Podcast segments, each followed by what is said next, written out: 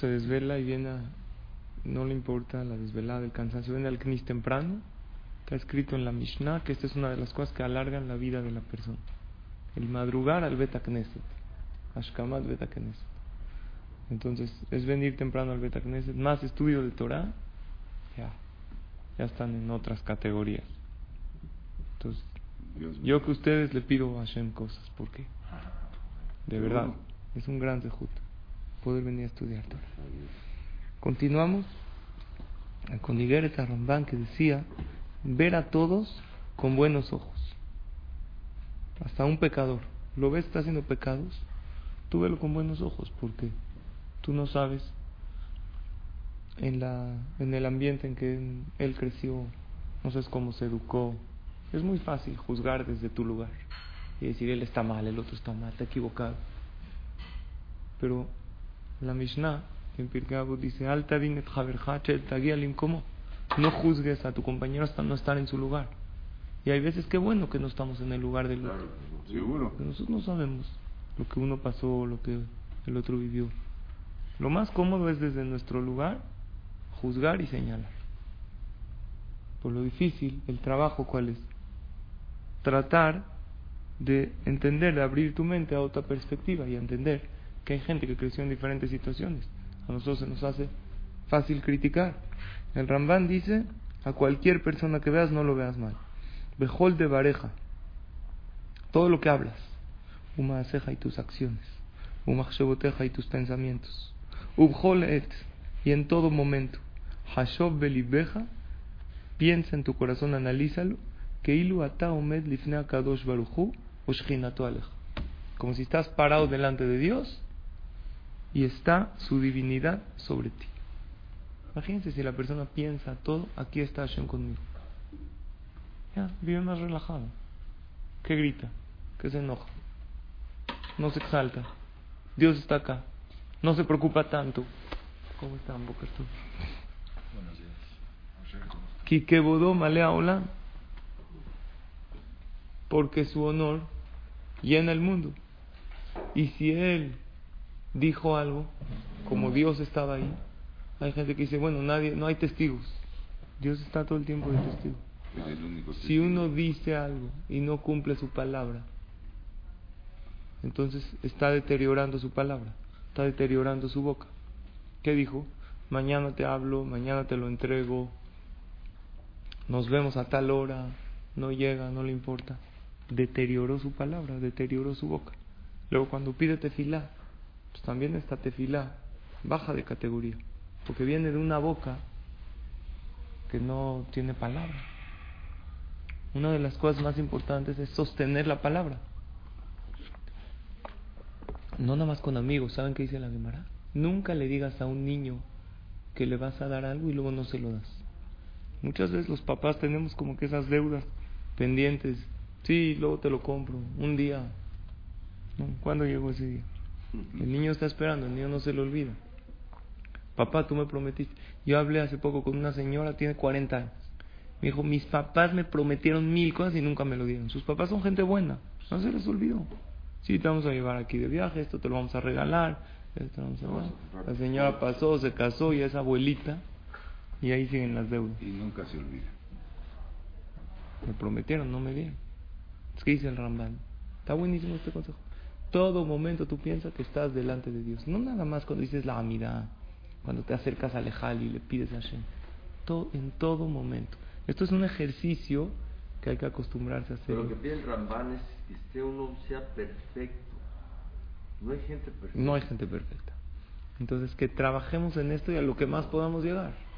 Pero el Ramban no te dice sé perfecto, te dice ejemplos claros. Por ejemplo, este está bueno. Tú todo el tiempo sientes la presencia de Dios está en tu oficina, está contigo en el coche, entonces tu comportamiento va a ser mucho mejor. No, claro. Está Hashem ahí. Que tengamos ética. Claro, claro. Ajá. Udvareja. Claro, son consejos. Son consejos, sí. Los que O sea, no es de que el Ramban, ¿cómo están? No es de que el Ramban te dice, sé perfecto. No, no. Te dice, mira, estos son los consejos para tener una vida correcta para comportarse de la mejor manera. Y te dice puntualmente qué, Ahorita otra vez vuelve a hablar de las palabras. Ayer estaba hablando con una persona que viene aquí a la clase, todavía no ha llegado. Me dice, Jajam, no sabe lo que me ha servido de hablar con tranquilidad. Fui a una junta de la comunidad, estaba enojadísimo por este tema. Me acordé de lo que estudiamos en el Rambal. Sí, dilo. Sí, di lo que tengas que decir. Si no estás de acuerdo, dile a tu socio, a esta persona, mira, no estoy de acuerdo con esto. Pero mi hijo, ya van tres, cuatro ocasiones que lo hablo todo con tranquilidad, con firmeza. Claro que con firmeza. Nada más antes, me levantaba la voz, me exaltaba, me ganaba mi instinto. ¿Cómo dice el Rambán? Continúa, otra vez habla de las palabras. Tus palabras siempre tienen que ser dichas con temor. Como habla un siervo delante de su patrón. Un siervo delante de su patrón mide cada cosa que dice. Aunque tú seas el patrón, también mídelo. Betit bayesh mikol adam. Y siéntete inferior a las personas. No es de que yo no valgo, sino que veo la superioridad y cada quien en qué es especial. Mira este cómo ayuda. Y así lo pienso. A los hijos, muchas veces, ¿por qué los regañamos? Porque no está mal que regañemos a los hijos, pero a veces nos concentramos tanto en lo que están mal que ya no los elevamos En lo que están. en lo que están bien. Y reciben estos hijos pocos elogios, pocos halagos, cuando la realidad es que un niño, para crecer con una autoestima sana, necesita recibir halagos y elogios por medio de sus padres. Y también tiene que recibir elogios de sus maestros, de la escuela. Pero generalmente en la escuela está difícil que lo elogien. ¿A quién elogian? Al niño de puro 10, al niño, el maestro le dice muy bien, el Morel, director. Pero al niño que más o menos tiene malas calificaciones o va luchando o de repente le hacen seguido bullying y ahí ves lo culpan él y él no tiene la culpa. Ese niño recibe pocos elogios o incluso recibe críticas. Porque a veces los maestros quieren el orden en el salón, no siempre quieren eh, ver por eh, individual cada niño. Ojalá y así sería, pero no siempre.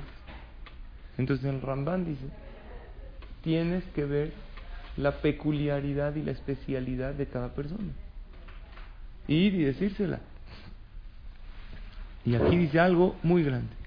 Cuando dice que no levantes la voz, yo siempre que dije, no levantes la voz cuando estés enojado, no levantes la voz cuando algo te moleste mucho, porque al levantar la voz no apacigua el pleito, es como echarle gasolina al fuego, se enciende más. Pero lo que a mí me sorprende del Ramban es esto. Dice, Veimikrahaish alta ram. Y si alguien te llama, están de lejos, no le contestes en voz alta. Ah, ¿qué pasó? Aunque hoy no es levantar la voz de enojo, tampoco eso. Para no acostumbrarte a levantar la voz. Así. Ahora, como dice usted, oye, quiere perfección, ¿qué? Ni, ni para llamarle al otro. Estoy en un partido que no puedo gritar el gol. Sí puedes. Estamos hablando hay gente que nunca levanta la voz. Nunca. Mete el partido, gol.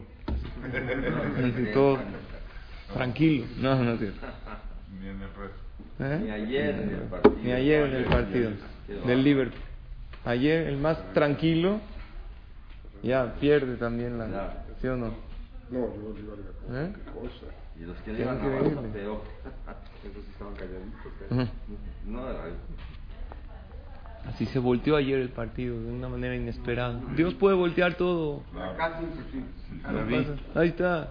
Todo puede La pasar. semana pasada el más famoso era Messi. Ayer decayó. Sí.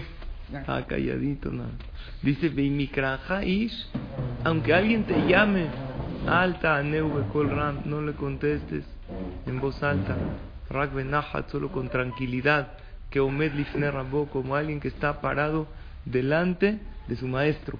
Así habla con todos, como alguien, como alguien, yo. Como alguien que está con todos, con, con respeto. Una de las cosas que tenemos que hacer es son varios los consejos, pero se pueden sintetizar en lo que es la humildad, en lo que es el trato con los demás. Y la manera no es estudiarlo ya, la manera es en qué trabajo. Vamos a decir, me pongo una finalidad. Mi finalidad, no levantar la voz. Mi finalidad, buscar la virtud de cada ser humano. Otra sería, voy a sentir a Hashem y voy a hablar con él en todo momento. En todo momento. Estoy en el coche, estoy antes de entrar a la oficina, esto es uno de los consejos. Entonces tú tienes que agarrar uno de estos y trabajar en ellos. Contamos en la clase la otra vez, de antes de Minha, que hubo un alumno que fue con el Jajam. Dijo, Jajam, ¿usted cómo logró llegar a categorías tan elevadas de espiritualidad? Yo estudio, yo esto, pero de repente caigo, tengo yetzerara. Un día me paro tarde, un día no rezo tan bien. Usted parece un ángel. Todo ser humano tiene sus bajones, pero con usted parece que no está computarizado, que no tiene yetzerara o que, que los grandes jajamín yo les pregunto, ¿tienen yetzerara? ¿O no? Yo no, Sí, soy- yo no soy todos, gran todos. por eso tengo. Pero, ¿tienen yetzerara? Pues, ¿cómo- ¿Cómo usted logró el éxito? Entonces, ¿qué le dijo al jajam? Dijo, ven, te voy a enseñar. Mañana, tráete tu traje de baño, vamos al mar. Yo te voy a enseñar cómo se tiene éxito en la vida. Ah, no, pues así. Está buenísimo, ¿no? ¿Con el jajam al mar o no?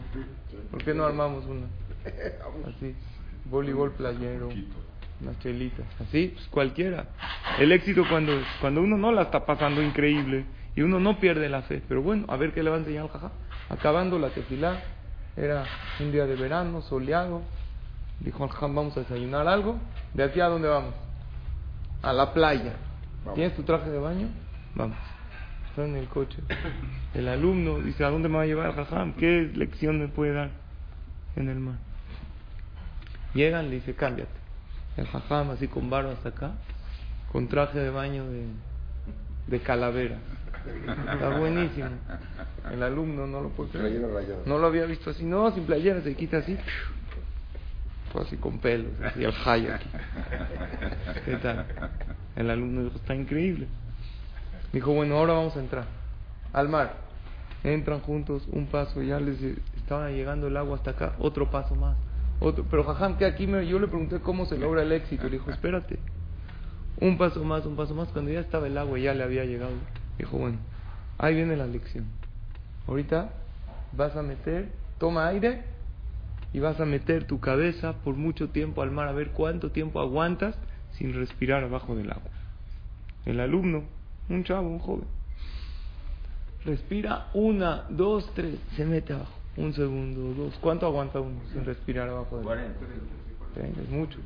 A los 30 ya, ya no podía. Ya va a subir la cabeza y el jajam, pa, para abajo le mete. Y el alumno, mm, mm, el jajam. Ya pasaron 40 segundos. Ya no puede, ya no puede, ya quiere subir a respirar y el jajam, pa, otra vez para abajo. No van a venir al mar conmigo porque se los puedo hacer. Se las. Ya, después que el jam vio que ya estaba ya, ya estaba, lo vio morado desde arriba. Le quita la mano, el alumno levanta, ah, ya puede respirar. Le empieza a decir, pero ¿por qué me hizo esto, jajam? Yo vine a que me dé una lección de vida, usted casi me ahoga. Le dijo, tranquilo, espérate, espérate. No más te quiero preguntar. Cuando estabas abajo del mar, ¿qué querías? Dijo, ¿qué quería?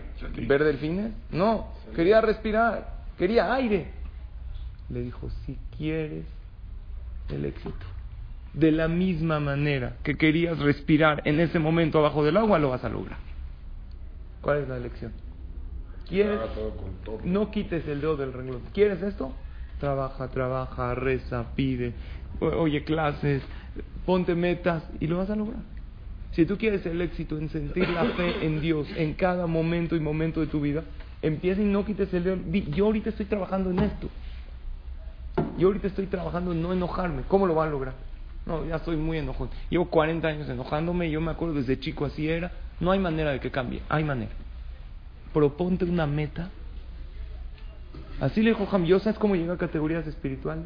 Me ponía metas y no me no pensaba en otra cosa. Así como tú abajo del agua, no estabas pensando en los corales, en los caracoles. ¿En qué estabas pensando? Solo viendo. ¿Te, te estabas acordando de los planos de tu oficina en ese momento? No. Para nada. ¿Qué querías? Respirar. Yo ahorita quiero trabajar en esto. Y no quito, por ejemplo, yo quiero trabajar en Emuna, en fe. Entonces, si yo quiero trabajar en Emuna, todo el tiempo voy a pensar en fe en Hashem. Todo para bien. Todo pasa por algo en la vida. Entonces, me voy a empezar a topar con problemas y todo lo voy a analizar a eso. Y cuando tú trabajas en algo, Dios es tan buen entrenador que te manda exactamente eso que tú necesitas trabajar. ¿Ok? Entonces vamos a tomar uno de estos puntos. Sigue el Ramban y dice, debes ir likrot batorah tamid. Y siempre lee, estudia Torah. Asher tujal le kayema, para que puedas cumplirla. Porque uno dice que yo no puedo cumplir esto, no puedo, pero no estudia. El primer paso va a ser estudiar Torah. Siempre tienes que tener, escuchar una clase de Torah. Bejasher takumina sefer. Y antes de pararte del libro, te japes va a la mata y dujar le. Eso está buenísimo. Antes de pararte, di, de la clase de hoy que estudié, que duró 20, 25 minutos, media hora o no. ¿Qué me puedo llevar para empezar a cumplir hoy? Porque muchas veces, ¿qué hace el Yetzerara? Si ven a la clase, si esto. Pero no nos llevamos puntos concretos. Oye, ¿qué tal estuvo la clase? Estuvo padre. ¿De qué habló? No, estuvo divertida. ¿Pero qué dijo? La pasamos bien. Sí, pero ¿qué dijo? No sabes. No retenemos. Y si retenemos, lo dejamos como que en la clase. Dice el Ramban, cada vez que te pares de la clase, di con qué empiezo. Vete Otro consejo. Analiza todas tus acciones en la mañana y en la noche. En la mañana cuando te paras, proyectate a tu día. A ver, ¿qué quiero hacer hoy? Steve Jobs, él decía, todos los días me paro en la mañana, me veo en el espejo y me pregunto, si hoy fuera mi último día, ¿haría lo que voy a hacer hoy? Tengo un día programado, hoy voy a ir acá, acá, acá. Si hoy fuera mi último día de vida, ¿haría? Si la respuesta es no durante varios días, sé que algo tengo que cambiar. Eso lo dice el Ramán. En la mañana, checa qué es lo que vas a hacer. Analiza tu día. Hoy donde voy al CNIS, bien. Voy a trabajar, está correcto. Algunos trabajamos. Voy, ¿Qué voy a hacer? Analizo mi día y en la noche, antes de dormir, analizo todo lo que hice. Y veo si hubo algo mal y lo que estuvo bien, lo repito. Así van a estar todos tus días con Teshuvah. Todos tus días. También por eso en el judaísmo, antes de dormir, ¿qué hay? El tema de perdonar. ¿Por qué? Porque si a lo mejor hice un coraje con alguien durante el día, ¿cómo va a dormir así? ¿Cómo voy a entregarle mi alma a Hashem cuando te duermes? Una parte de la Neshama sube delante de Hashem. Hay una, en el Zohar Akadosh, en la Perashá, en el Hokle Israel, en la Perashá de Miquel, del día jueves, trae la siguiente anécdota. El Zohar escrito por Rabbi Shimon Bar Yochai. ¿Ok? En dos semanas es Lagba Omer. ¿A quién festejamos? A Rabbi Shimon Bar Yochai. Escribió el Zohar, fuente de la Kabbalah. Y él nos cuenta así: Rabbi Abba allá Yosef Bepetach Shara Lod. Rabbi Abba estaba sentado junto a un lugar que se llama Lod, donde está ahorita. Oh, no, así se llamaba su nombre, era un Tana, Jajam, hace dos mil años, muy grande, donde está ahorita el aeropuerto de Israel, por ahí es. Adam Vio una persona que estaba sentado dormido en una montaña, que abajo de esa montaña había como que un precipicio, un vacío. Pero él estaba sentado, dormido, feliz. Ve allá y que estaba cansado, Esta persona se sentó ahí y rabiaba, lo estaba viendo. En eso viene una serpiente venenosa y se está acercando hacia esa persona. ¿Para qué? para matarlo. Una serpiente, y rabiaba estaba de lejos. Si se acercaba, no sabía qué hacer. Si se acercaba y lo pica a él, uno tiene que salvar al otro para y arriesgar su propia vida. Hay un tema en la Gemara. No sabía qué hacer. En eso estaba la serpiente a punto de picar a esta persona y viene uno, un reptil, aquí se llama Kustefa, un tipo de roedor, y se acerca, mata a la víbora. ¿Milagro o no? Increíble, ya se iba a morir. Se para esta persona, ve a una víbora venenosa muerta a un centímetro de él. ¿Qué dijo? Ojo, qué suerte tienen los que no se bañan. Dios me hizo un milagro, me salvé la vida. Se estira, dice, ojo, dormí delicioso. Imagínense que él estaba aquí. Se para, camina tantito y la piedra donde él estaba sentado, abajo había vacío se para, da un paso, se cae la piedra. Al precipicio. Llega Rabia va, dice, no puede ser, dos milagros al hilo. ¿Qué pasó? Por un lado, la serpiente venenosa que lo iba a picar no lo picó. Y la piedra que él estaba sentado, un segundo después que él caminó, se cayó. Entonces se le acerca a Rabia va y le dice, Emorli mama aceja, que akadosh y simelu, emlo. Dios no hace milagros gratis. ¿Qué haces? ¿A qué te dedicas? ¿Por qué Dios te hizo estos dos milagros? Así de la nada. Le dijo, mira, yo la verdad no sé si es por esto, pero yo te digo cómo me comporto yo. Amarlo, le dijo, yo tengo tres acciones que se las recomiendo hacer, que están incluidas en lo que dice el Ramán. Kol y toda mi vida. Lo salido Adam Rash, el y majaltilo. Cada vez que alguien me hace algo malo, siempre le perdono. Siempre se lo perdono. No importa, pero no sé nada más de boca para afuera. De corazón. ¿Quién ve el corazón? Nada más Hashem. Y uno, uno sabe si perdonó o si tiene el rencor adentro. Dijo, yo ah, siempre que alguien me hace algo, lo primero que hago es perdonar. Y si está ahí, le digo, te perdono, no hay rencor, no hay fijón. Al otro día lo saludo como si nada. Oye, pero espérate, no me invitó, o a lo mejor le robó, o a lo mejor lo agredió. Siempre perdón. Le dijo, veo, y si me hizo algo muy cañón, que no lo puedo perdonar, también soy persona, ¿no? ¿Qué hago? Me avergonzó delante de todos. Lo aliti al mitatim No me acuesto en mi cama a dormir antes de no perdonar a todos de todo corazón. ¿Cómo me puedo dormir con rencores en el corazón? No era un tzadik, no era un gran jaja. Pero yo no me no pongo la cabeza en la almohada hasta... ¿Y cómo perdono? ¿Qué hago? ¿Cómo? Así me mentalizo con ejercicios de fe. El Señor no me ofendió, me lo mandó Dios. El Señor no me lo hizo, es todo de Hashem. La segunda acción. La tercera es la más increíble.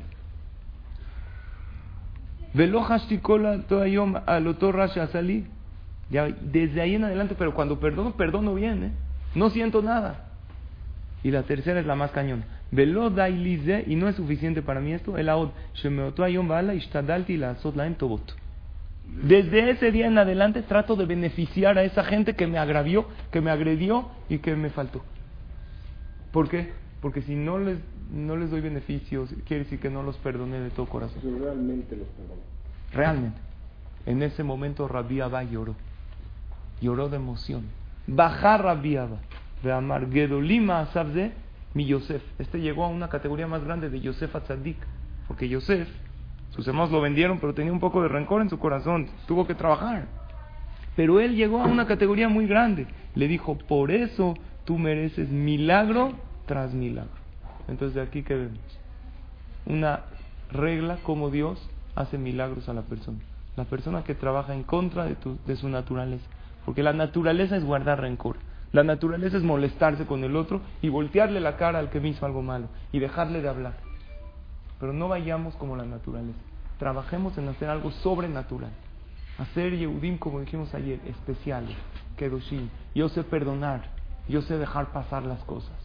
El que se comporta de esta manera, Hashem también se comporta con él fuera de la naturaleza. Por eso dice el Ramban, siempre antes de dormir, haz una reflexión y haz una teshuvah y limpia tu corazón y de esta manera vamos a ser merecedores de grandes y de muchos milagros. Todos queremos que Hashem nos haga milagros. Aquí está la clave, aquí está la receta.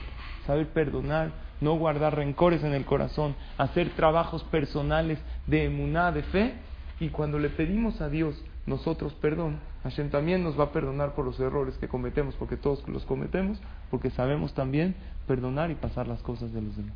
Baruch Adonai Amén. Amén.